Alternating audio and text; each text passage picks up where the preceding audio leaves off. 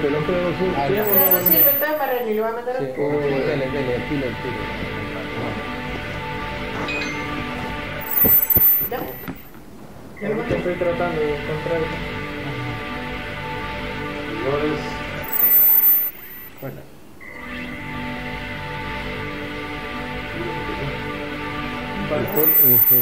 Vale. ahí estamos. ¿Lo mataste? Sí, ahorita ya mandé el link ¿A dónde? a el grupo. En comunicaciones. Sí, comunicaciones. ¿usted se equivocó de comunicaciones? No, sí, ese Ese es. No, realmente ese es. Mediador. Bueno, si pusiera lo voy a mandar también. Ya, vamos bien. aquí está. no ocultar. Vaya, vaya, vaya. Ok, entonces conté otra vez. Y hay voz, hay voz. sí. Sí, hoy sí, 100% confirmado. Dos. Uno, uno. Ya.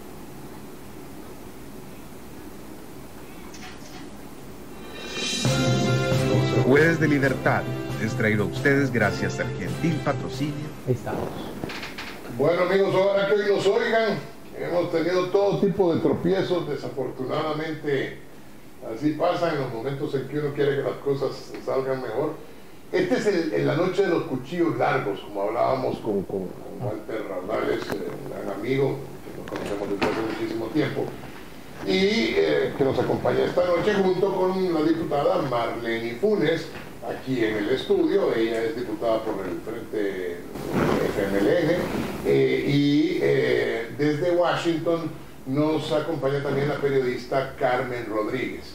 Decíamos que mm, no teníamos realmente conocimiento de por qué, pero en un último momento el ex magistrado Rodolfo González, a quien también apreciamos muchísimo, eh, desafortunadamente pues se, se- excusó y, bueno, y no nos podrá, no nos podrá acompañar. Pero, pero, eh, esta es una noche grave, una noche peligrosa. Esta es una noche en donde el dictador ha, ha empezado a, perseguir a mansalva a todos sus opositores. Eh, los días anteriores ha habido una serie de, yo les llamo pseudo comisiones legislativas, en donde, por ejemplo, a la exdiputada Lorena Peña trataron de, de ofenderla, le apagaban el micrófono, la callaban, y cuando el señor eh, reo confeso, ladrón confeso, de, ¿cómo se llama? Antonio. An- de Díaz Antonio Saca, eh, eh, llega, hombre, si aquí dicen que hasta tan mal speech que le dieron, pues, o sea, yo realmente no sé si eso último es cierto, Y pidió 10 minutos de receso y se los dieron. pidió lo que quería. El tipo, el tipo, y después sacan en la comisión, sacan la lista de todos los que menciona, pero quitan el nombre del, perdón, tata del, del diputado de Nuevas Ideas, el señor o señorito, yo no sé qué es, este, ¿cómo se llama? Eh, Ayala, no me acuerdo del nombre. Ayala, Ayala, Grimaldi. Ah, No, Ayala Grimaldi era el papá. Pero como, como era el papá y, y, y, y Saca lo mencionó, lo sacan de la lista de estos corruptos y cómo se llama, entonces ya no Dice que hay una cosa llamativa en la declaración de Saca que, que me llamó a mí la atención. Bueno, hay que decodificar los mensajes, ¿verdad? Pero uno no se ve, no tiene plante de reo, fíjese. Aparecía bien gordito, repuesto, bueno, eso es una. Segundo, aparece con documentos. O sea, un documento impreso y todo. Yo no creo que en la cárcel tengan impresora y estén... Walter, Walter no se fijó que dijo, el tipo dijo que en estos últimos días me han llegado muchos, o sea que el tipo tiene Mensajes. mensajes, digo. Sí. O sea que el tipo tiene salida de la Sí. cárcel o entrada de mensajes. Bueno, ¿Qué bueno, pero el otro, el otro señor, el, el- el secretario privado del Charlet, Ah, eh. también dijo que entonces él empezó a, a mostrar un montón de recibos, confirma, o sea, si está en la cárcel, ¿dónde estaba? O sea, está claro que ahí hay, eh, un, tuvo que haberse encontrado con personas externas ¿verdad? al centro penal, ¿verdad? donde tienen tiempales de estar, ¿verdad? Así entonces, ¿cómo obtuvieron esos documentos? Eh, ¿Por qué está tan repuestito? Porque Cuando se alguien es- repuso.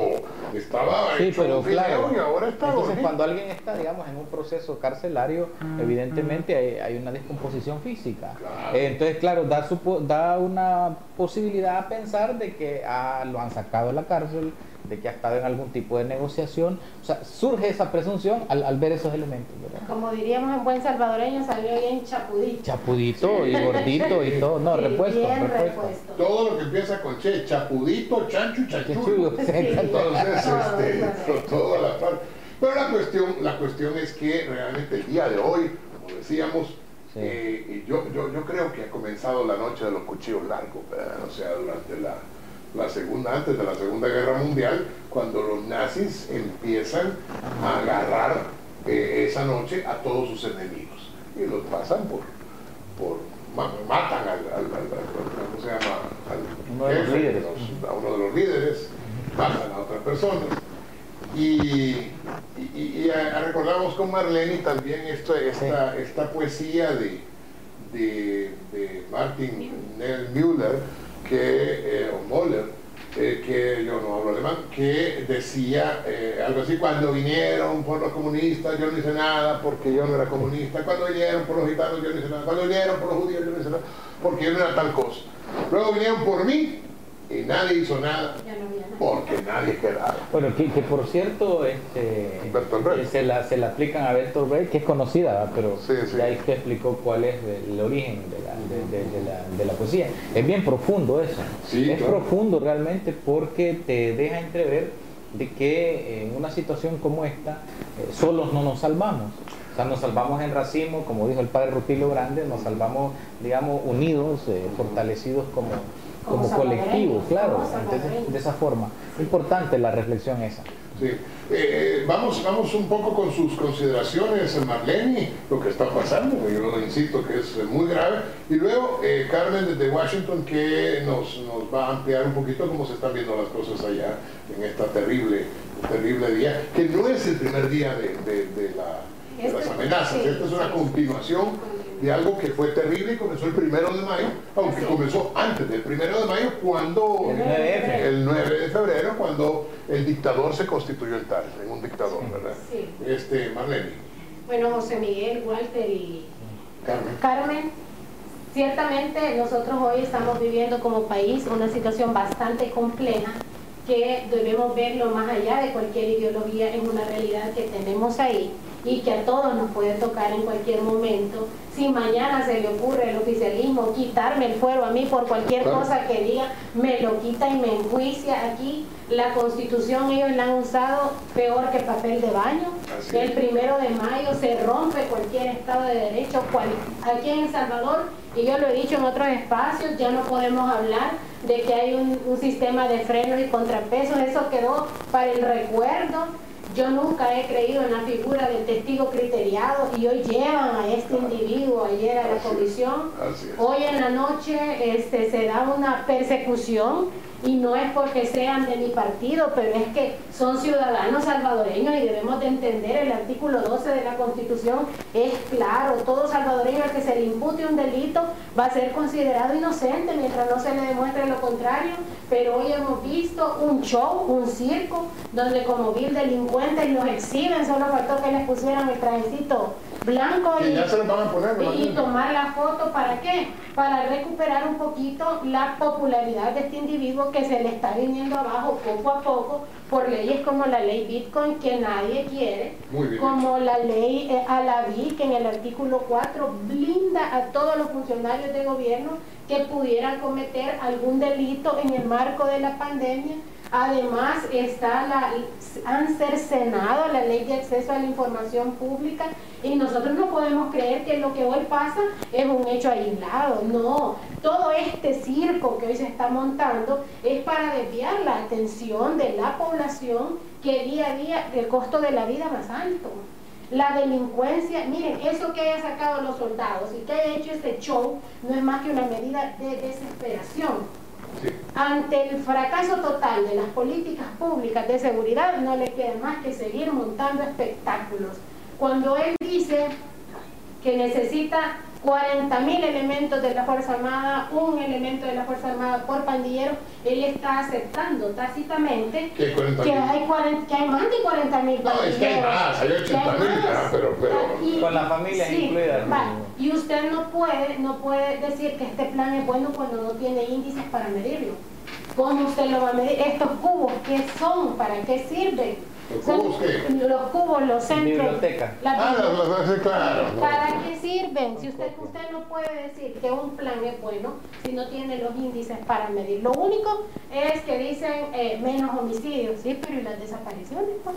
Y la fosa de Chalchuapa, pues. Entonces todos esos temas están ahí. Y él quiere de alguna manera distraer el problema y decir voy a capturar. Y es tan ridículo que todos son malos menos los de él. Bueno, ¿qué vimos ayer en la comisión? Pues sí. eso, eso le resta cualquier seriedad y cualquier credibilidad, cualquier objetividad. ¿Cómo es posible que todos son malos menos los míos? Este está peor que el derecho penal del enemigo.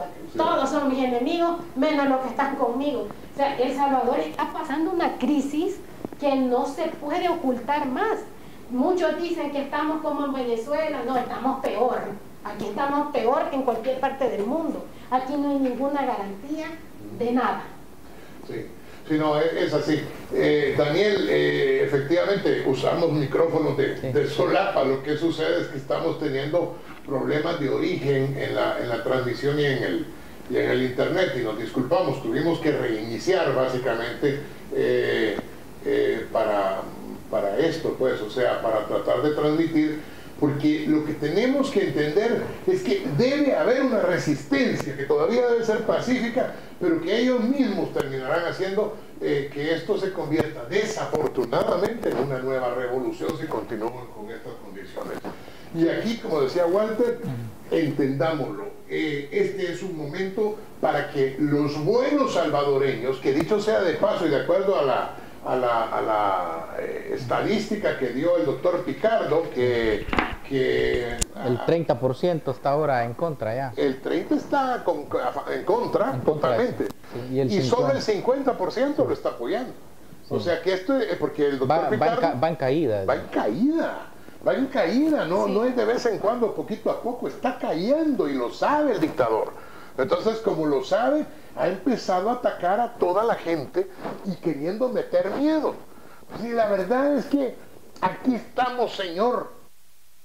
Ni Walterio malo, ni el payaso del broso no sé qué perica, ni, ni ninguno de estos patanes que tiene alrededor de usted nos van a callar. Porque realmente lo que está pasando aquí es un ejemplo de dictadura, de tiranía, y no nos vamos a quedar callados. Bueno, eh, Carmen, eh, desde Washington, eh, su- tu opinión sobre todo esto. Gracias, José Miguel. Buenas noches a todas las que están conectadas. Buenas noches a Walter Raunales, el diputado Funes. Eh, ese es, desde hace un tiempo ah, hay un grupo que hemos venido advirtiendo de lo que está pasando, de lo que podría pasar. Eh, hemos hablado de que Bukele cumple al pie de la letra todas las características que se mencionan en el decálogo del populista de Enrique Carocé. Hemos hablado también de que Bukele cumple todas las características eh, eh, que se han hecho en los perfiles de dictadores anteriores. Hemos venido advirtiendo también que esto iba a pasar, que iba a haber una persecución política en contra de toda la oposición y en contra de todos los que señalaran todo lo que está haciendo, todo lo que va en contra de la ley, todo lo que va en contra de nuestros derechos y de nuestras libertades. Eh, desde el punto de vista analítico de lo que podría pasar o de lo que va a pasar eh, a partir de, lo que estamos viendo esta noche, eh, es que El Salvador ya está en el camino de aislarse con la comunidad internacional. Estados Unidos lo viene advirtiendo también. Eh, y recordemos que, eh, o, o, más bien tenemos que tener presente que esta administración no se caracteriza, ni la administración del presidente Biden no se caracteriza por ser confrontativos, pero cuando, va, cuando eh, llegue el momento de que ejecuten acciones, las van a ejecutar y El Salvador va a quedar aislado. Y esto nos va a costar muchísimo a todos los salvadoreños. Esto nos va a costar caro a todos los salvadoreños. Pero hay una cosa, eh, José Miguel y todos los que nos están eh, viendo en este momento, es que eh, un populista y un dictador se alimenta de, de, todos sus seguidores y de la gente que lo hace llegar al poder. toda la gente que ahora está celebrando y toda la gente que celebra todo este odio que Bukele viene infundando en El Salvador desde hace dos años, nos va a costar muy caro a todos los salvadoreños. El país está sumiéndose en un hoyo del que va a ser caro y difícil salir. Y esto no se trata de, de, partidos políticos, no se trata de que si las personas que tuvieron son del frente, no se trata de que si eh, los de arena, sabemos que todos han robado. Hay, hay algunos que ya fueron eh, condenados, el presidente Saca, eh, y en lo personal yo estuve presente en, en, el juicio de Saca donde él confesó y admitió, al igual que lo hizo ayer, que confesó y admitió haber desviado fondos, y el hecho de estar ahora cambiando el discurso y de estar cambiando la postura y de justificar y de creer este, esta narrativa de que el presidente, de que el expresidente Saca era inocente y fue obligado a hacer lo que hizo, es solo demuestra una falta de valores en los salvadoreños extremadamente peligrosa, una falta de valores que, que, ya socavó y que ya minó la democracia en el país.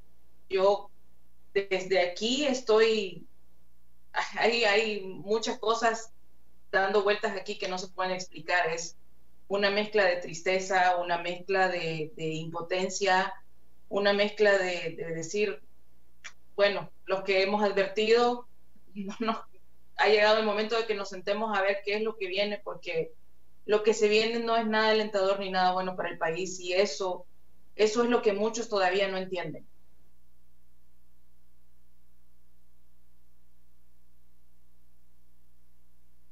reacción sobre esto. Sí, fíjense que yo quisiera hacer como, un, como una lectura de todo esto. Eh, una lectura reposada que nos permita ver qué es lo que está pasando. Bueno, desde mi punto de vista, creo que este día ratifica eh, todo un proceso de descomposición del país eh, que ya no tiene explicación. Pero lo podríamos hacer en una figura, es decir, yo creo que ahora ya todos nos quitamos la máscara. Es decir, había un momento en el que el gobierno podría disimularlo, este, la oposición pues estaba también jugando y pimponeando por ahí, ya, digamos, a partir de, lo de ahora, de estas capturas, eh, violentando todos los derechos, eh, sin seguir ningún principio constitucional y respetando todos los derechos humanos, eh, creo que todos ya estamos sin antifaz, es decir, ya todos nos quitamos la máscara, el presidente, ¿dónde está? Estamos claros, definidos, y luego ya la población también lo tiene que tener claro. La población ya está, digamos, todos, ya no hay cortinas, ya no hay humo, ya no hay espuma, no, estamos en esta realidad tal cual está. Entonces, mi reflexión es que detrás de todo esto hay un poco de historia, que es lo que a mí me duele mucho. Es decir, en El Salvador hubo un conflicto bastante largo, de casi 12 años, con más de 80 mil muertos, más los desaparecidos. ¿Para qué? Bueno, para derrotar la dictadura para derrotar la dictadura militar y fue una victoria, claro, a través de unos acuerdos de paz. Bueno, pero los, militares volvieron a sus cuarteles, digamos, que eran los que este, custodiaban el Estado para la oligarquía desde 1920, es decir, antes incluso de Martínez. Bueno, esta victoria de enviar a los militares a los cuarteles fue como el gran éxito, los acuerdos de paz y por los cuales se derramó mucha sangre, mucha sangre de gente buena, de, gente, de jóvenes que estaban en lo mejor de sus vidas. Bueno, ¿y ahora qué pasa? Con esta nueva supuesta cuarta fase de este plan que nadie conoce, ¿verdad? Eh, entonces eh, es una vuelta al militarismo, al, sacar más militares, al ir sumando mil soldados más otros mil y llegar a unos 40 mil, es una vuelta al militarismo, es decir, es un retroceso muy grande.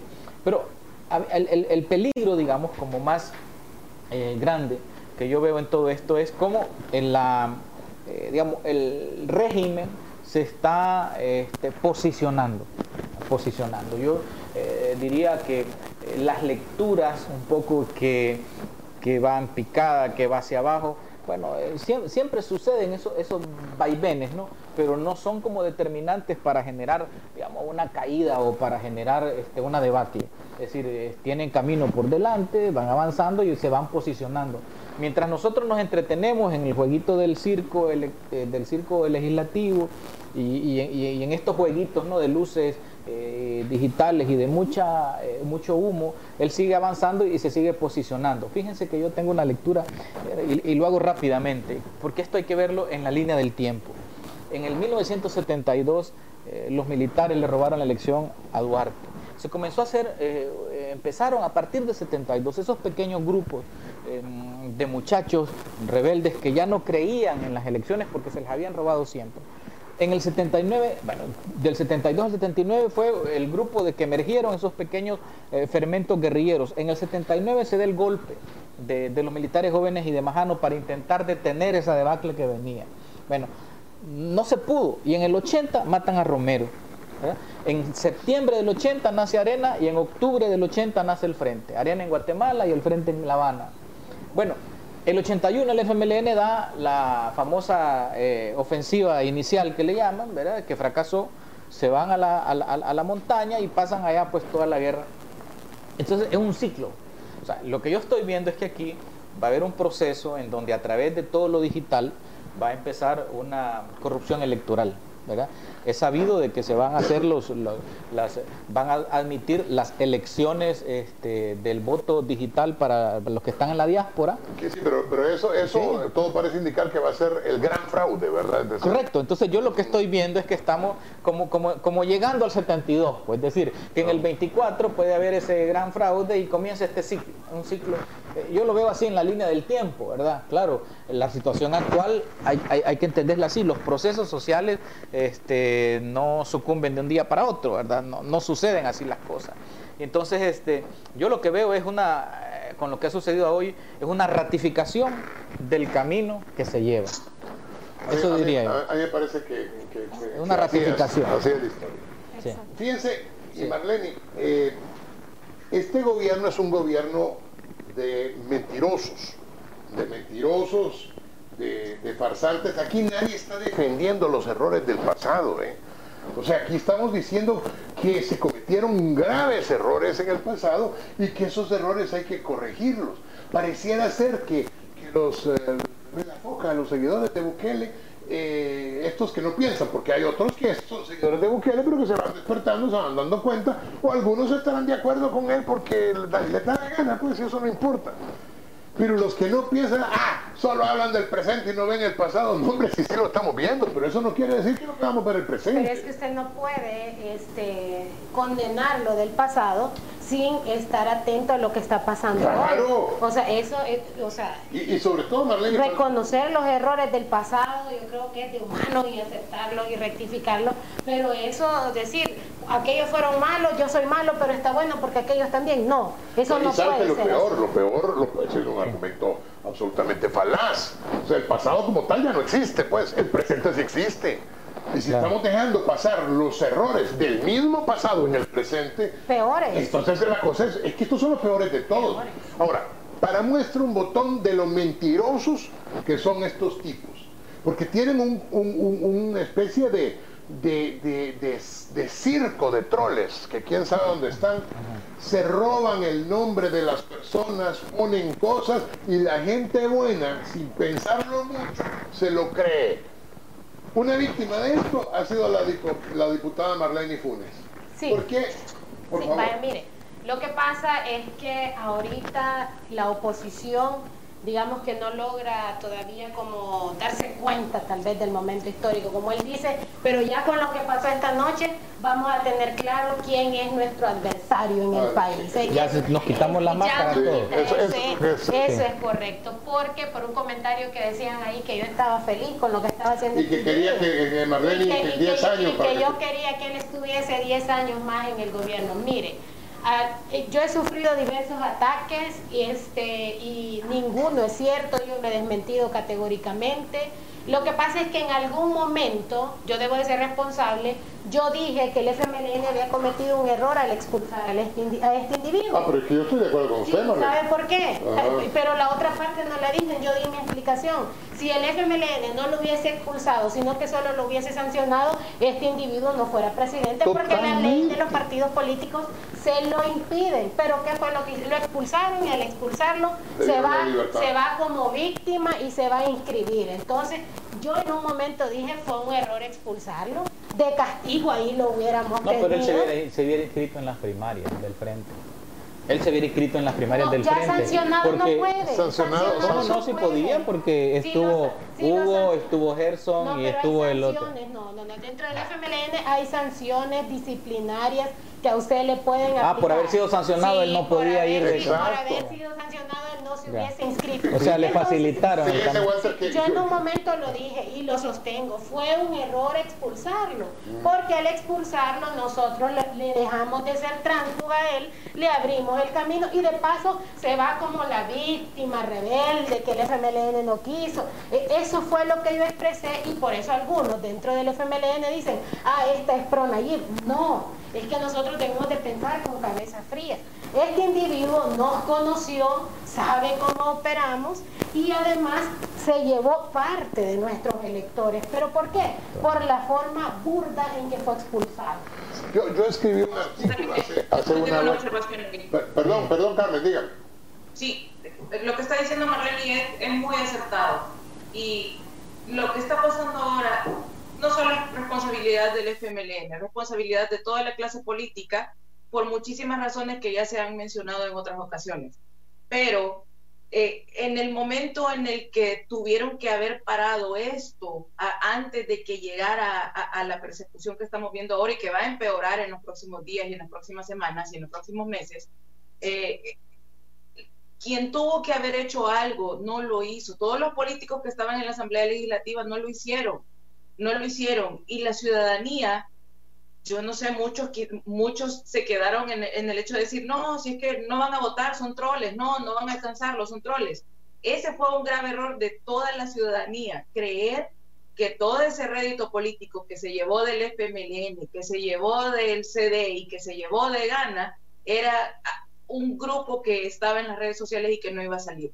Y, y luego vimos lo que pasó el 9 de febrero y nadie hizo lo suficiente para detenerlo.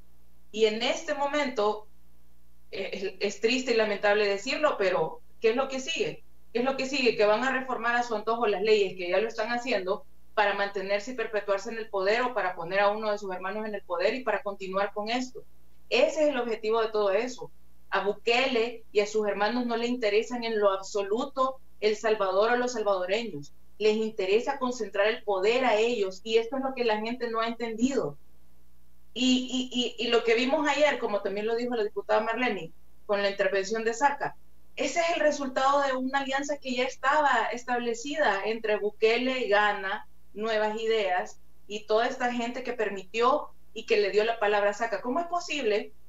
¿Cómo es posible que la Asamblea Legislativa le da el uso de la palabra y le da a un, a un corrupto confeso la oportunidad de justificar todos los millones que robó y de tirarle la pelota a otra persona? Y, y entonces la responsabilidad ya no la tiene él, la tienen todos los demás. Y sí, es importante, es importante hablar del pasado, es importante reconocer los errores del pasado, pero es que si no están demostrando ahora que de verdad van a combatir la corrupción, empezando por Guillermo Gallego, por Walter Araujo, por Ernesto Sanabria, por todos ellos, es mentira que están combatiendo la corrupción. Y es mentira que toda esta gente, siendo parte de Arena y siendo parte de los otros partidos señalados por corrupción también, que, que no han recibido ningún dinero de sobresueldo. Y esto es lo que la gente no alcanza a ver. A un corte comercial y después vamos a seguir con este tema. Es que hay que decirlo, eh, y, y yo lo comentaba, porque hace, hace, hace- cuando iban a, expulsar a, a, Bukele de- del FMLN, yo escribí un artículo que se llamaba Al oído del FMLN, entonces decía, no vayan a sacar a Bukele, pues si ustedes sacan a Bukele, realmente le van a liberar las alas al monstruo, porque ese tipo está loco desde siempre. Ahora, yo soy psiquiatra, yo lo veo. Las demás personas parece ser que en ese momento no, hay que darle el beneficio de la duda. ¿Cuál beneficio de la duda? Está más loco que el diablo. Y, tiene, y quiere tener el mismo poder que el diablo.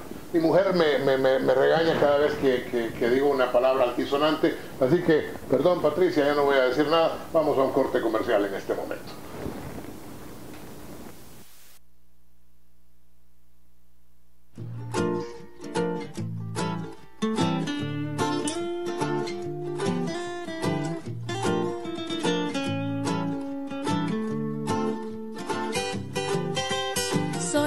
Amor desesperado de una madre, soy sangre derramada en las manos de un cobarde, soy fuerzas que se unen en un cordón humano. Estamos viviendo de todos la lados, más pueblo voraz, seria crisis política del siglo XX y del de la siglo XXI. La está primero, soy grito de la juventud, soy ciencia, soy cultura, memoria que no quiere revivir la dictadura.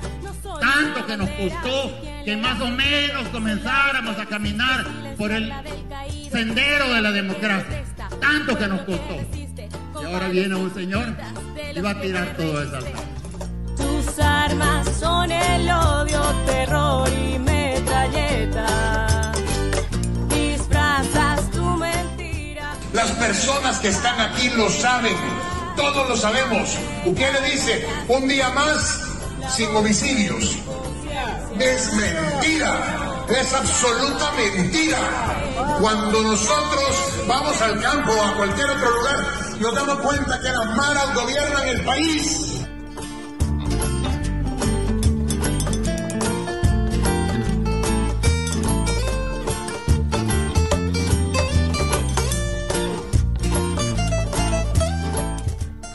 Entonces se ha ido construyendo una narrativa en la que se presenta como algo nuevo y distinto en la política salvadoreña, como el enviado de Dios que viene a salvar al pueblo del Salvador. ¿Cómo es posible que un enviado de Dios fomente el odio entre hermanos y hermanas? Poner la otra mejilla, pero hay líderes de pie y nunca un pueblo de rodillas. Soy el que te apoyaba y ahora no te respalda. Soy todos los inocentes que cargas sobre tu espalda. En tu papel de víctima, tu gente mentiste. En el que ayer odiabas, hoy te convertiste. Tus armas son el odio, terror y metralleta.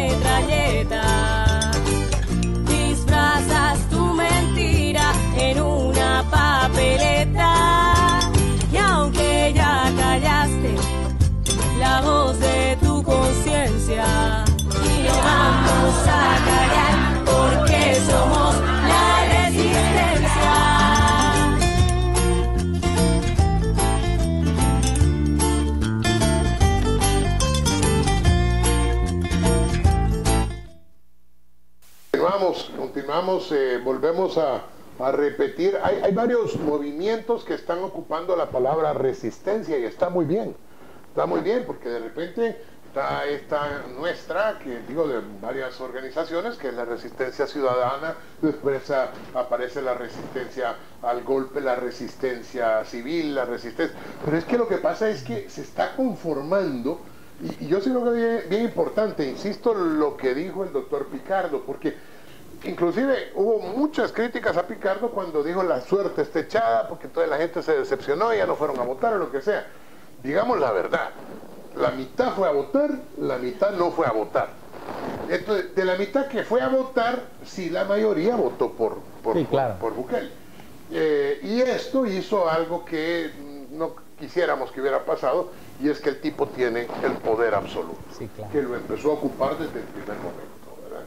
Pero, pero ahora, ahora eso está cayendo.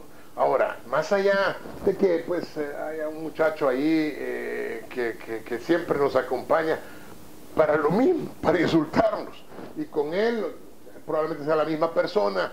Hay quienes dicen que es Walterio el perverso, eh, Sí. este, el, que, el que pone esto.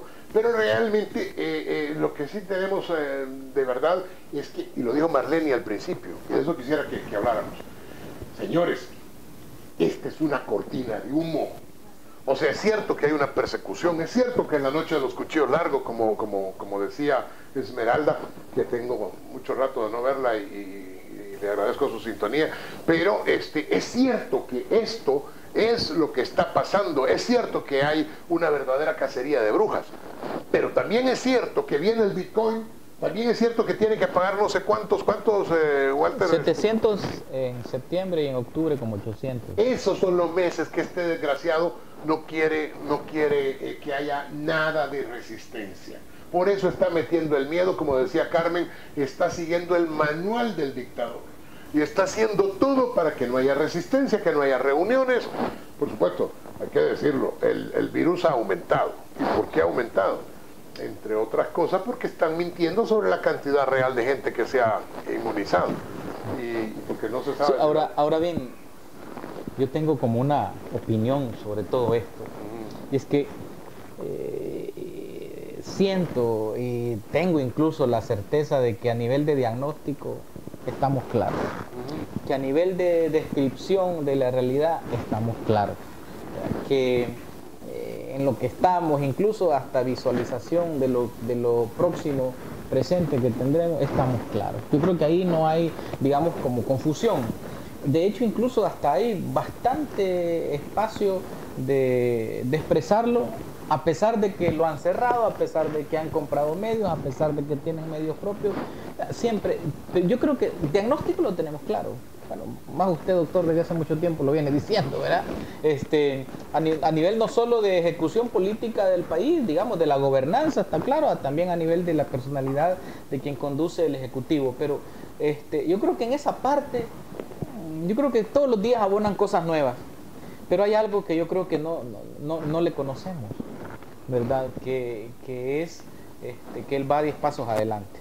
Entonces, eh, to- toda esta, digamos, realidad tal como está, tiene, tiene siempre unos, unos bemoles que tienen un objetivo. Como, miren, mientras nos entretenemos todos con lo de la asamblea, con lo de estas capturas, son como, como unas especies como de, de distracciones, de luces para avanzar aquí en esto, para avanzar en lo otro.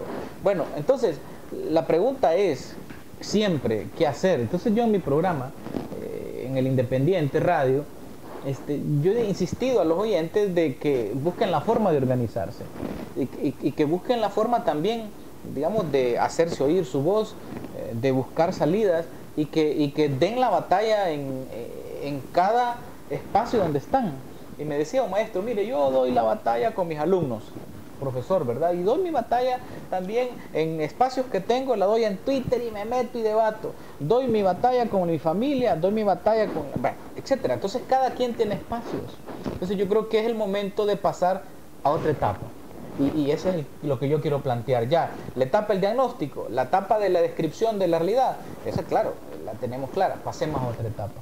¿Cuál es la etapa? Bueno, la etapa de la expresión organizada de nuestro descontento, la expresión organizada de eh, nuestra insatisfacción de cómo están las cosas. Claro que sí. Entonces, ese es, el paso, de acuerdo. ese es el paso que yo creo. total, totalmente de acuerdo.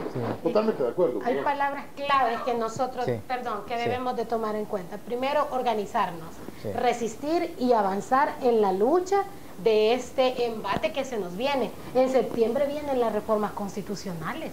Sí, también. Ahí es donde él quiere, quiere Y hay que ver si en- perpetuarse Hay que ver si en septiembre va a regalar 300 dólares para que la gente vaya a No, votar. va- son los el 30 sí. que va a dar del No, es Bitcoin. que usted, usted no Sí. puede, usted no lo puede predecir. Sí, sí. Él es capaz de hacerlo. Él está actuando de una manera eh, que compra las voluntades de la población, las compromete. Ahora, yo en este caso, aprovechando que está... ustedes creen que sí. ustedes creen que va a respetar los procesos si es que lo que ellos quieren, lo que él y sus hermanos quieren es concentrar el poder. Puede que de aquí a septiembre va a salirnos con la historia de que el pueblo quiere que, que, que él se quede y sin ninguna consulta ciudadana lo va a hacer.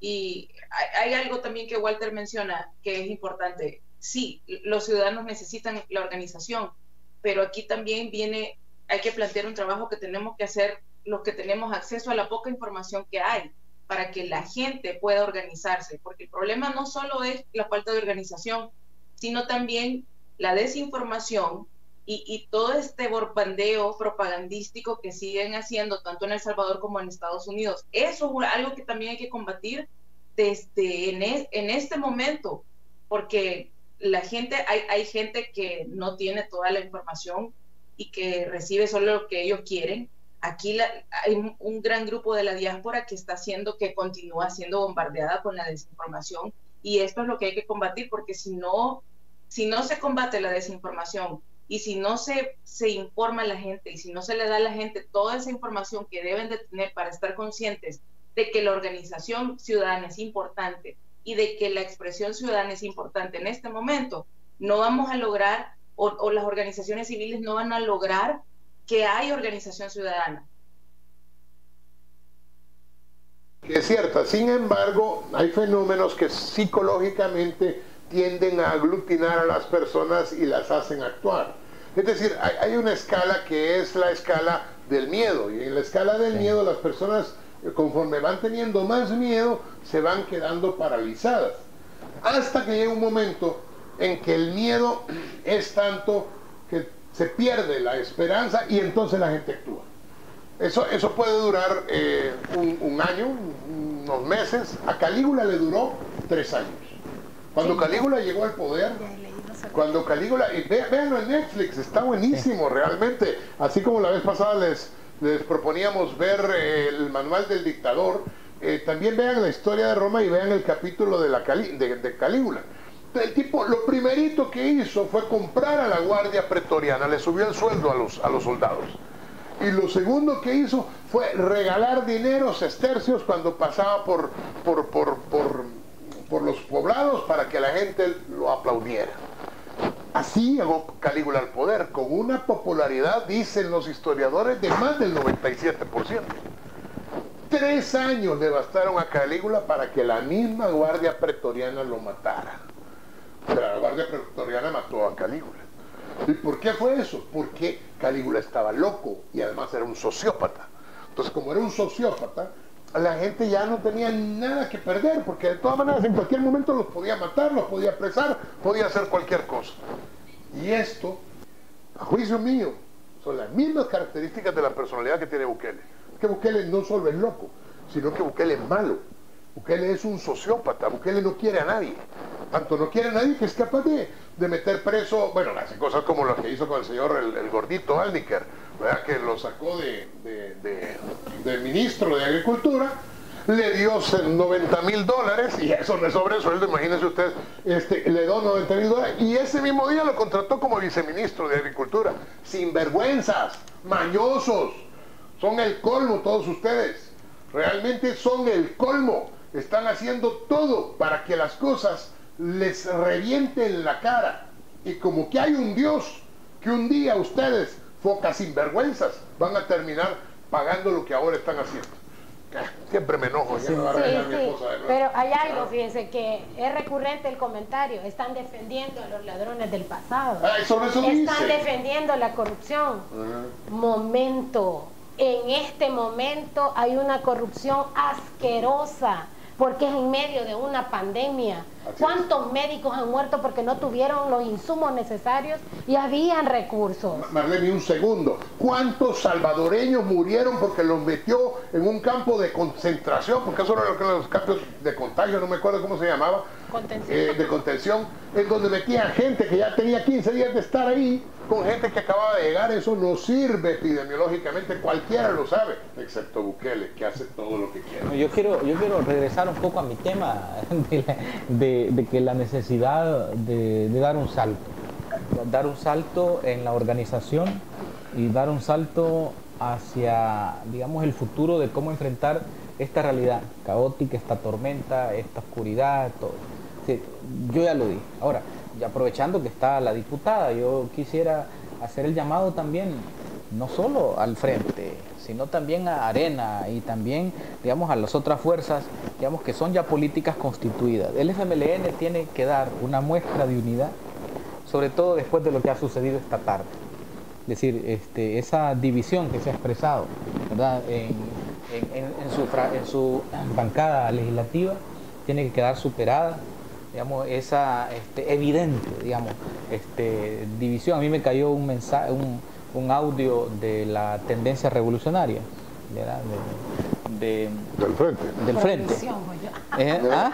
Sí, no, y me cayó un audio donde eh, muy bien hecho en video, perdón, un- una producción de video, donde la, C- la, la tendencia revolucionaria socialista TR, y expresan ellos ahí realmente eh, lo que está pasando dentro del partido del FMLN y que tienen evidentemente una situación de división innegable.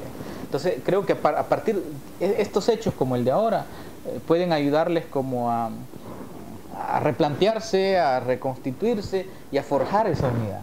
en el lado de arena, por el otro lado también es incluso todavía más complicado, ¿no? Porque eh, el presidente de Arena, Eric Salguero, no levantó la mano con la captura del alcalde, quien que quiera sí o no, ¿verdad? y aunque estaban en gran fricción, en gran Grandes- división, grandes y gran división, y aunque él se haya inclinado un poco a, a nuevas ideas o a Bukele y después le traicionaron, etcétera, hablo de Mason, ¿verdad? Sí. Bueno, pero lo dejaron solo, que se lo comieran ahí. Bueno, y después todos estos acontecimientos que van pasando, una inexistencia de, esta oposición. Entonces, este, eh, es necesario, digamos, que la población también busque la forma de organización.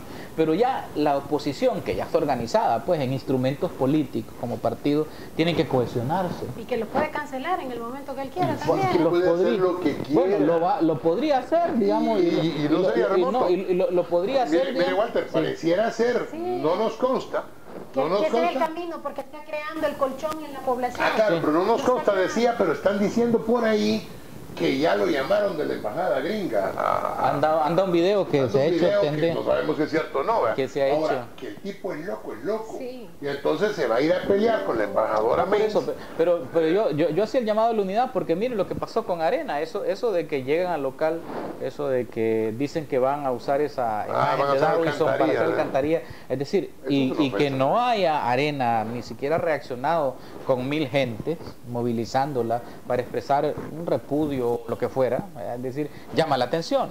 Entonces, ¿qué pasaría si cancelan los partidos y no existe, digamos, una capacidad de reaccionar eh, porque no hay unidad, digamos, ¿me entiendes? Lo que yo estoy no planteando. No es cuestión de unidad. Yo le puedo Sí, hablar por el sí, FMLN. sí. Algunos creen que hay unidad porque ciertamente habemos cuatro diputados que somos nuevos en la eh, cuestión parlamentaria.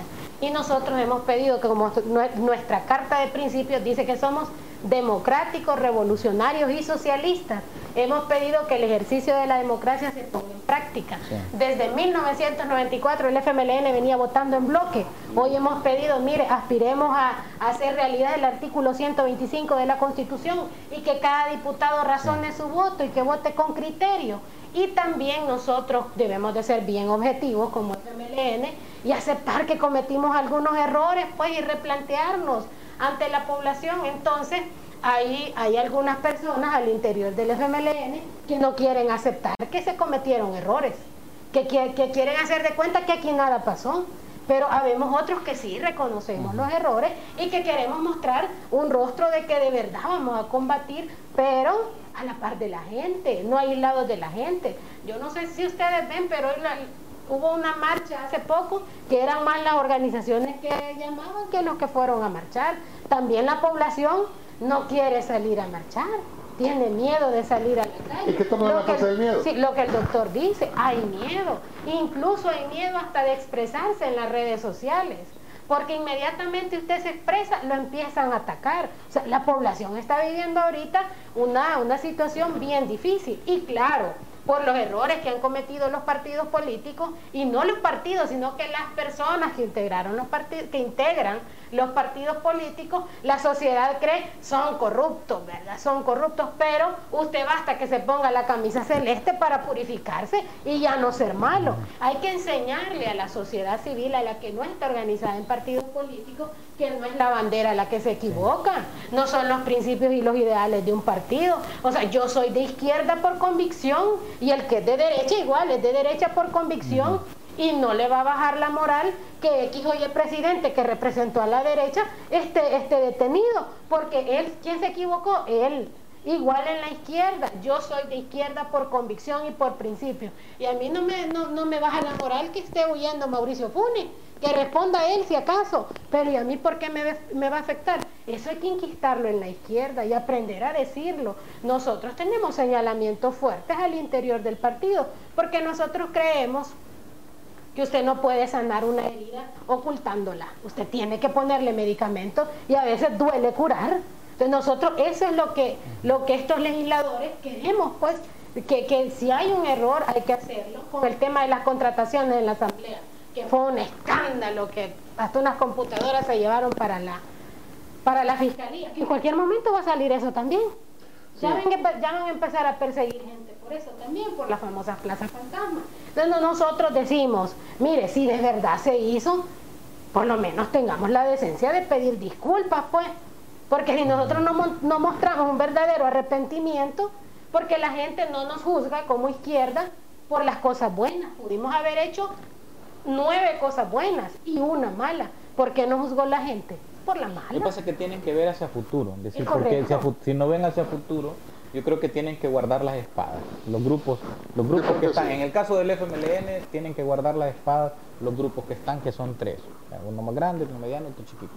Guardar las espadas y decir, bueno, guardémoslas y enfrentemos el enemigo que está ahí, porque si no nos va a comer a los tres. O sea, esa sería como un poco mi reflexión, bueno, aprovechando que está la diputada lo y con todo lo que-. Lo que decía Sí, Chafik, sí. Chafik lo dijo en los 80, Sí, miren, sí. aquí... Ah, Chafik papá. Chafik papá, sí, Chafik papá dijo, mire, principio básico. Sí. Yo he leído mucho Chafik, soy admiradora de Chafik papá. Principio básico, uno, no nos matemos entre nosotros. La unidad fundamental. es Número que- dos, este, tenemos un enemigo en común que era el imperialismo y representado por la dictadura. Y el quien- sistema, eh, por el sistema, así es. Eran principios básicos que llegaron a conformar. Pero hoy, hoy, al interior del FMLN hay unos grupos que aunque usted no esté agrupado, le ponen la etiqueta y le empiezan a atacar en redes sociales. Eso hay que superar. Eso hay que superarlo. Sí, sí. Yo, que creo, que, yo creo que hay que trabajar bastante, tanto las izquierdas, porque no es una izquierda, No, claro. como las derechas, porque no es una derecha. Claro. ¿verdad? Eh, yo, yo veo más riesgo, eh, siendo que, que mi pensamiento es de derecha, yo veo más riesgo en las derechas, porque el partido que otrora fue hegemónico de las derechas, que fue, Sí, Arena. que fue Arena, efectivamente pareciera que no existe. O sea, como decía un editorial de, de la UCA, me parece, el padre Cardenal, este, eso de que hubiera dicho el presidente, en este caso el señor Bukele, Sí. eh, que no me gusta decirle señor porque eso Sí. requiere de cierta hidalguía y este de, de Sí. señor no tiene nada, pues, pero, pero el que, eh, iba a decir caballero, pero Sí, todavía. Bueno, la cuestión es que este eh, El que eh, conduce el ejecutivo, el que conduce el ejecutivo. sí. como dice Chapik hijo. Con la cara visible. eh, no, el, el- el- ¿cómo que dice El inquilino, el. Inquilino de la presidencial. Pues hombre, este, Eso está bonito. Dice, dice el inquilino de Casa Presidencial que va a hacer alcantarillas con la estatua de Dawson. Es que en otro tiempo, dice Cardenal, eso hubiera bastado para que se levantaran la gente de- de- del partido político en cuestión y hubieran gritado, pero hoy nadie dijo ni pío. Porque los ha desmoralizado. Es que ese es Los el punto, Marlene. Es que Marlene, Walter, Carmen, ese es el punto. El tipo está jugando a desmoralizar a las personas. Por eso yo estoy totalmente de acuerdo que ya hicimos el diagnóstico. Pero programas como este tienen la intención, entre otras cosas, de decir, no es cierto que todos están desmoralizados. Claro. No claro. es cierto que no existe una resistencia, como digo, por hoy pacífica. No es cierto que nos van a callar, porque no va a pasar. ¿Qué quiere recordar la, la- algunas veces hasta de la Biblia, la frase de Nabucodonosor, que le- la mano aquella que se le aparece al hijo de Nabucodonosor, y que Daniel, el profeta Daniel viene y la, y la descubre, y dice, la primera palabra es contados. La mano escribe, contados. Después la mano escribe, este, pesados. Y la tercera cosa que se me olvida creo que es eh, medidos. Pero la cuestión es que llama a Daniel, el profeta, Para que le para que le diga y le dice lo que dice la mano de Dios, dictador, es que tus días están contados, que tus malas acciones están pesadas y que al final vas a pagar por todas las cosas. Claro, mire, lo que pasa es que también eh, todo el poder es efímero. Es que O sea, sí. el poder es efímero. Ah, pero es que todo- Entonces, el, el asunto es cuánto tiempo. Claro, Ese es el asunto. claro, porque yo quisiera que fuera, que fuera como Calígula, no como Nerón que duró 17 años. No, lo, que, Sí, sí, lo que, lo que pasa es que ante esto, ante esto hay varias cosas que, que se desconocen.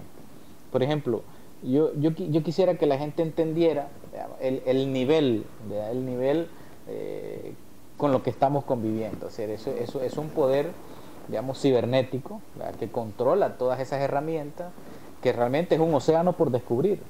Pero mire, ya va a escuchar usted dentro de un par de días que el, el RNPN le ha autorizado a la empresa que elabora DUI le ha dado una meta para que elabore DUIs en Estados Unidos Sí. en menos de dos años, creo que dos millones. Pongámosle que no cumplan la meta, llegan un millón y medio de DUIs en la diáspora.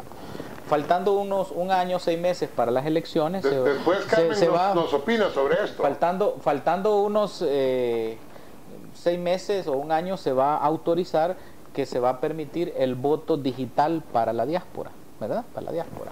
Pongámosle que sean un millón y medio nuevo que entren en ese padrón, ¿verdad? Este, hay, hay una cosa que se llama guerra cibernética y yo he insistido en eso. Fíjese que hay un, hay, un especialista que es eh, asesor del actual presidente de Inglaterra y él y dijo una frase que a mí me llamó la atención. Dice, ahora las elecciones se ganan desde los pasillos de la Casa Blanca con una tablet. Me llamó la atención y empecé. Eso y, fue lo que y- hizo- lo que y- hizo- y qué es lo que pasa? Vaya, fíjese usted, con esos DUIs, bueno, póngale que el día de las elecciones, faltando una hora para que se cierre la elección, solo han votado 750 mil DUIs. Está la mitad, otros 750 mil. Inmediatamente se le inyecta, todo eso a través de la red, ¿verdad? un virus que te genera un algoritmo que te produce que todos los DUIs que no han votado empiecen a votar. Te empiecen a votar. Eso a, través- a tra- a través de, de- de- de- de la Big Data, ¿verdad? Que se llama. Entonces, se le hace un algoritmo que de 10 votos, 9 van a ser para X y uno para el otro. Y al final votaron 1.400.000. Y ahí está garantizado el megafraude. Eso no lo vemos, claro, Pero no ¿por qué? solo- No solo eso, Walter. Sí, no, no, sí. solo eso. La, la diáspora es la más desinformada y la diáspora es la que más cree todas las mentiras que se reproducen desde El Salvador. Y ese también es el objetivo. O sea, la, la diáspora se movilizó para estas elecciones. Y no gracias hecho nada Una parte de la diáspora se movilizó en las elecciones de- pasadas Sí. es que ellos obtuvieron también mayoría. Mucha gente que estaba aquí viajó allá. Entonces, ese también es uno de los objetivos y eso Claro. es lo que hay que, lo que hay que considerar también. Y, y otra cosa en todo lo que han dicho ustedes es que, eh, y, y a la gente que, que veo comentarios ahí, es que paremos ya de decir que, que Arena, que el Frente, que este, que el otro, que, el, que Maximiliano Hernández Martínez. No, esto no se trata, se trata del Salvador, se trata de una cuestión de país, de un interés colectivo que tenemos todos los salvadoreños, vivamos o no vivamos en El Salvador. O sea, eh, y esto es lo que hay que hacerle entender a la gente, pues, y empezar Lo que pasa, a Carmen, lo que pasa, Carmen, que el, lo que pasa que el modelo republicano y representativo nuestro establece que para la toma del poder tenés que pasar por partidos políticos. Entiendo No, yo que al tener control, Yo me refiero la- al, al mensaje de la población, al mensaje de la gente. Claro que, que tenemos que tener modelos de partidos políticos, pero yo me refiero a que tenemos que empezar a, a manejar todos el mensaje de unidad y, y de por qué es necesaria la unidad en este momento y de que no se trata de defender a un partido político o a una persona que estuvo en un partido político, sino que se trata de defender los intereses del país y los intereses de todos nosotros. A, e- a eso me refiero. claro, tiene que ser una Vamos gran a ir, alianza. Walter, pues, vamos, vamos sí. a ir a, a otro Sí. pequeño corte Sí, y, claro. y continuamos hablando. Correcto. Nos vemos en, en un par de minutos. Pues,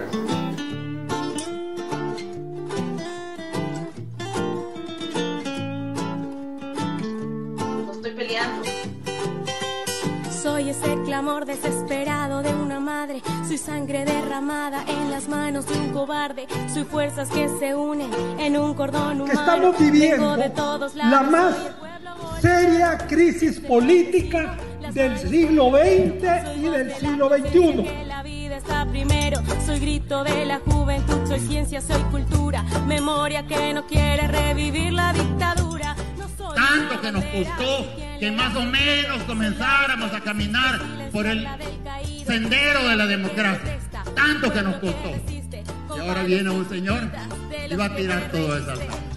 Tus armas son el odio, terror y metralleta.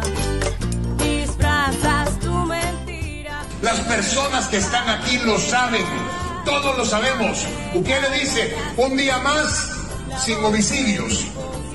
Es mentira, es absoluta mentira. Cuando nosotros vamos al campo o a cualquier otro lugar, nos damos cuenta que las maras gobiernan el país.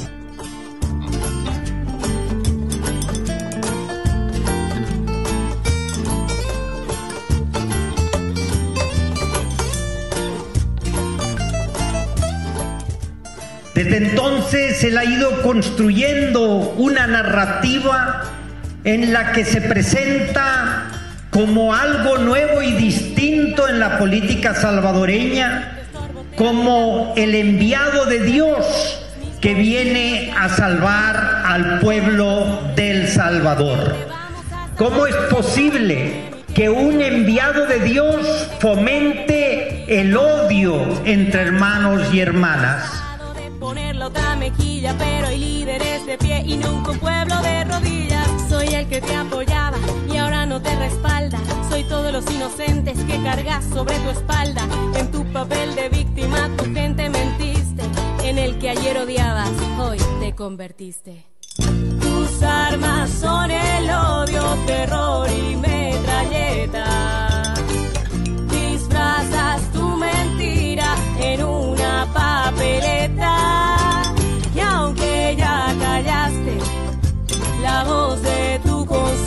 Y no vamos a callar porque somos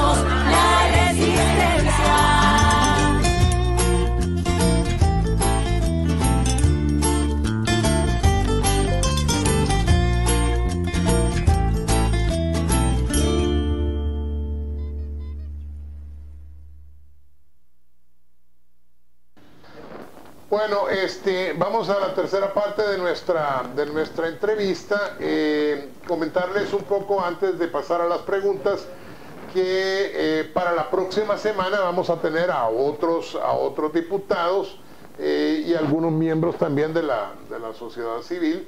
Entiendo que la diputada Viatoro, Viatoro, Marcela Viatoro, nos, va a acompañar el licenciado Escobar. Eh, Todavía no estoy seguro si, si qué otra persona va a estar ahí, pero eh, la realidad es que eh, yo creo, Walter, que el mismo Bukele está acelerando su destino. Yo de verdad creo que si no fuera porque tiene una personalidad tan patológica y que necesita como un verdadero y genuino narcisista estar en el centro de todo, él mismo está acelerando su, su destino. Porque aquí lo que pasa es que este, este, este dice, el, el Bukele del 17 es la antítesis del Bukele del 21. ¿verdad? El, el Bukele del 17, por ejemplo, decía que creía en la separación de poderes. El Bukele del 21 detesta la separación de poderes. El Bukele del 17, para poner un ejemplo, quería cortar relaciones diplomáticas con China continental. Sí, al principio. El Bukele del 21 ahora quiere, este, ¿cómo se llama? Que lo salve Acercarse, China. eh, que lo salve China. Y ni China ni nadie va a salvar a- ni a Bukele ni a nadie porque este país es muy chiquito y porque realmente los chinos no van a pelear con los gringos por este país, esa es mi opinión. Ahora, lo que sí es interesante es que mienten tanto, así como mintieron con, con, con Marlene sobre, sobre que ella había dicho que apoyaba los 10 años de la reelección de Bukele y todas esas cosas que son mentira, eh, ella misma lo, lo ha publicado. Así también pareciera ser que con esto de los sobresueldos han, han, han, han, han hecho un montón de canalladas, pues, o sea, primero diciendo que todos los que son de Bukele ahora son San, San, San, ¿cómo se llama el greñudo ese? ¿Cómo se llama? El, el broso, San, San Gualterio, eh, el demonio, San, eh, San eh, Herbert, que eso, eso, eso el que lo dijo fue, lo dijo Fabio Castillo, hace mucho tiempo, en una cuestión dice que él fue al muro de los la- lamentos y que se dio cuenta que este, nadie se llamaba nada, se, se llamaba, ¿cómo se llama? Dimas y Gestas, que, todos se llamaban Dimas porque no había nadie que se llamara Gestas. Ajá, sí. Y, que, y que se dio cuenta que el nombre Gestas eh, eh, era, era en, en traducción moderna, si eso es cierto o no, lo dijo eh, Fabio Ladrón. Castillo, No, el, el- el maladrón, pero, pero, Sí. pero era eh, Herbert. Ah. Saca tú tus conclusiones, eh, de Herbert saca eh, si es ladrón o no, Dios y él lo sabrán, yo no lo sé, pero lo que sí es que ninguno de los estos fulanos hizo nada. Bueno, pues algunos de las personas que les dijeron que tenían sobresueldos, como eh, nuestro amigo eh, Federico Hernández, hizo una carta muy, muy buena. que la mandó a los diputados de, de la facción esta de, de las viejas mañas o, o nuevas ideas. Yo le voy a pedir a, a- a nuestra producción que, que lea eh, esa carta porque es un ejemplo de cómo deben enfrentarse las cosas. Y después nos vamos a las preguntas, eh, Adolfo, y, y las re- reacciones de Sí, nuestros claro. invitados. Señor diputado de Nuevas Ideas, Raúl Castillo, secretario, espe- secretario de la Comisión Especial para investigar la entrega de sobresueldos. Apreciable diputado Castillo, me asiste el deber moral de dirigirme a usted y por su medio a los miembros que conforman esa comisión especial para externar mi profunda conmoción por el descaro con el que el señor expresidente de la República, Elías Antonio Saca González, hoy guarda prisión. Afirmo ante los señores diputados y el pueblo salvadoreño que un servidor fue receptor, que un, ser- que un servidor fue receptor de sobresueldos, mentiras, mientras fungió Cre- Creo que se nos está equivocando Sí, el- sí. El- el- el- el lector.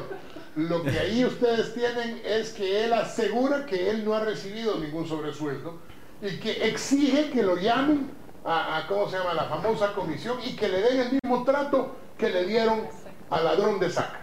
O sea, que lo llamen ya. Que lo llamen ya y que le den el mismo trato. Esto quiere decir que no le vayan a interrumpir y que no vayan a qui- quitarle el micrófono, así como le quitaron a, a la exdiputada Peña, sino que le permitan hablar con la misma libertad que habló el, el ladrón de saca. O se está anticipando, es valiente su Valiente, lado, ¿no? De su- valiente, Eh, sí, eh, valiente. Entonces, sí. este, eh, eh, esto es lo que está pasando. Es que esta gente realmente son capaces de inventarse cualquier cosa y destruir la reputación de cualquiera simplemente porque les da la gana o porque han mencionado el nombre de su Dios en vano, que parece ser que Bukele. ¿Verdad? ¿Ah? No, No, ya estuvo, ya. Vamos con, sí. un poco con las preguntas, a ver si no las decimos al revés, que sería un, un verdadero problema. Ah, Preguntas de los oyentes, De entonces, los oyentes. Sí, quitamos a, a la pareja de focas que nos acompañan frecuentemente solo para insultarnos, porque no tiene ningún sentido. Sí, claro. Ok, ah. Interesante. Ok, muchas gracias José Miguel. Hemos tenido un récord el día de ahora. Hemos superado y llegado a casi los 600 espectadores. Vamos a comenzar las preguntas con... Ahí, ahí- ahí yo lo corrijo, lo corrijo a, a- a- 600, sí. a- a Byron porque son 600 en, En vivo. eh, en vivo. Eh, y además son 600 que están en eh, YouTube y en Facebook. Pero tenemos eh, a nuestras estaciones de no, no son nuestras, pues, pero las estaciones de radio que amablemente nos retransmiten todas las semanas eh, y que eh, realmente pues agradecemos profundamente bueno. eh, su apoyo. De manera que al final de la semana andamos más o menos por los 5 o 6 mil eh, personas y eso, y eso nos agrada mucho. Eh, perdón, perdón, interrupción Byron, ahora sí eh, las, las preguntas. Claro, claro, José Miguel. Comenzamos con Diego Mendoza, quien nos dice, ¿no ven la similitud entre la Alemania nazi y Bukelandia? De ahí nos comenta Amelia Catani. Dice, Arena siempre abandona al que cae en desgracia. Ya lo vimos varias veces. No así el frente, que ya están manifestándose afuera ahí de la Ah, eso, policía. hombre, si tenemos un, El frente está un- un afuera ahí del- de esto, del- me gustaría, me gustaría que lo pusiéramos Sí, también. te- tenemos un par de imágenes. Va, después Esas de eso ya ponemos. la gente ha llegado afuera de la policía, donde los Es han una cosa capturado. espontánea. Esa es la, pero no, es que esa es la Claro. diferencia entre el FMLN y Arena. Porque Pero se- señores, yo lo que estoy diciendo, y ahí están este, esta cuestión, Esas- esas son lo que las imágenes. Estoy diciendo es que el miedo, que Bukele es su peor enemigo, porque es tan tonto, él que se quiere hacer pasar por inteligente, pero es tan tonto que realmente va a destruirse a sí mismo. Oiga mi predicción. Eh, perdón, eh, Byron, lo volvimos a interrumpir. Ah, está, está bueno, no se preocupe. Eh, tenemos a Teseo Heracles Ungo. La organización es El Camino. eh, claro, y lo que hemos sostenido nosotros. De, de acá tenemos también a Esther Solano, quien nos dice, bueno, tenemos antes a Ludi La Eray G. González. Dice, el fiscal en la conferencia de prensa llamó, ya los llamó ladrones culpables a los detenidos hoy. Cero presunción de inocencia y la noche de los cristales rotos ya ratos ahí. Tenemos a Porfirio Hernández, quien nos dice, eh, permítame, quiero ver, eh, Porfirio Hernández, dice, se necesita ser corrupto para creer que Bukele es honesto. Y cerramos con eh, Esther Solano, quien nos dice lo siguiente. Dice Esther Solano, es increíble cómo el fiscal impuesto en dos meses y 22 días no ha resuelto el caso del asesino confeso de Chalchuapa, pero está metiendo sin pruebas concretas a ese montón de gente y tampoco ha ido a traer a sus funcionarios de la lista Engels. Es Pas- que, eh, alguien lo mencionaba por ahí, son, son casi 400 comentarios, eh, pues que realmente agradecemos la inmensa mayoría de estos. Claro, tenemos, tenemos a las a los vendidos eh, al, al régimen que pues que están recibiendo un salario por insultarnos, pero eso pues eso se- ya ya ya No, pero yo quiero felicitarlo a usted. Eh, fíjese que el hecho de que no los bloqueen No, no, no, y el hecho de que los tengan ahí, eso, a- aunque a veces ah, las malas palabras hay que bloquearlas, Esa- Pero, ahí. La vez ah, pasada, fíjense, Walter, que sí bloqueamos a uno que ahora ya se puso con otro nombre y que ya, ya está acá. Ajá, claro. Ya son insultos que no sí, podemos no ya permitir. con malas palabras y no, ese tipo de cosas. Pero qué bien que estén, porque eso da muestra de la disposición democrática, ¿verdad? De ustedes aquí en el... Y eso es lo que no entienden esta gente de Sí, seguidores de sí. Bukele, porque no, no, Sí. no, son demócratas realmente. Pero bueno, este, quiero dar la palabra a cada uno Sí, de, sí. de- de ustedes. Empecemos por Carmen, que la tenemos desde hace un rato sin, sin, sin oírla. Y, y sobre los comentarios, decía, son más de pues, casi 400 comentarios.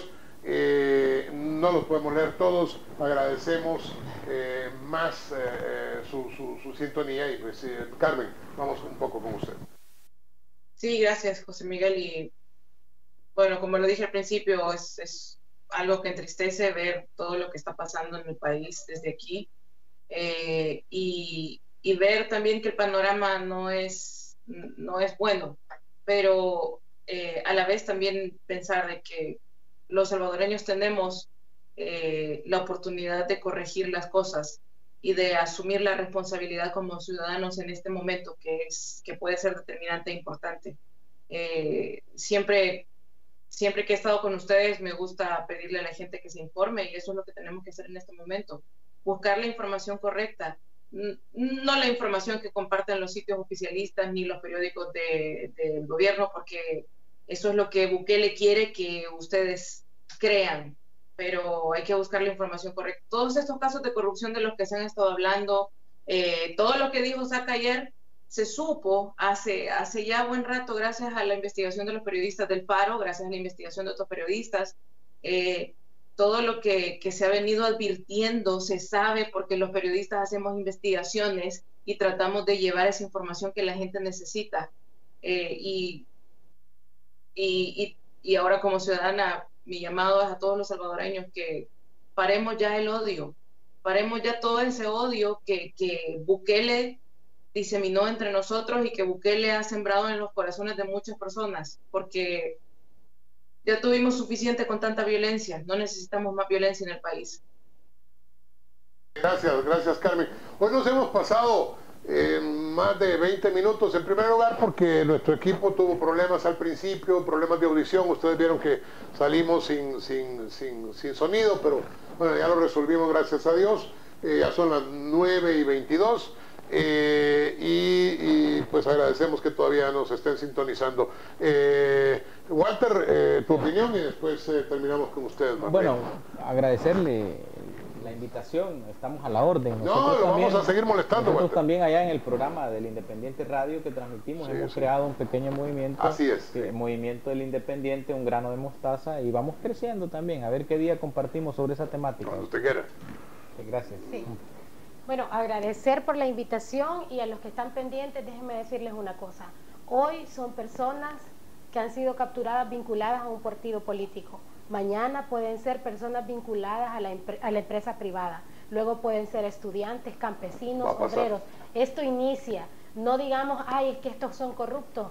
Este régimen es capaz de, inverta- de inventarte cualquier cosa si tú eres una voz disidente. Yo creo que eso lo debemos de tener muy claro. Pero hay que tener miedo porque no va a pasar, ser- al hay que contrario, ser valiente. hay que fortalecer. Y hombre, eh, eh, como, como yo digo, valiente es el que teniendo miedo lo enfrenta y lo vence. Es correcto, claro. así, que, claro. así que realmente, pues aquí estamos, hombre, dando la cara, no como esas focas que se esconden detrás de, de- de cualquier cosa. Vengan, focas, vengan acá, vengan a sentarse aquí a platicar con nosotros. Bueno, se fue el tiempo, se nos fue demasiado rápido. Sí, gracias, gracias. Esta fue la primera vez que tenemos Gracias, a estos doctor. dos grandes Gracias. amigos. Carmen ya había estado con nosotros eh, varias veces, pero estamos seguros que si Dios nos lo permite, vamos a seguir platicando en próximas ocasiones. Muchas gracias por su, por su tiempo y gracias por acompañarnos en este que es eh, uno de los pocos programas sin censura, junto con el suyo también. Ah, no, cómo no, gracias. Gracias. Buenas noches. Jueves de Libertad es traído a ustedes gracias al gentil patrocinio de Movimiento Libertad.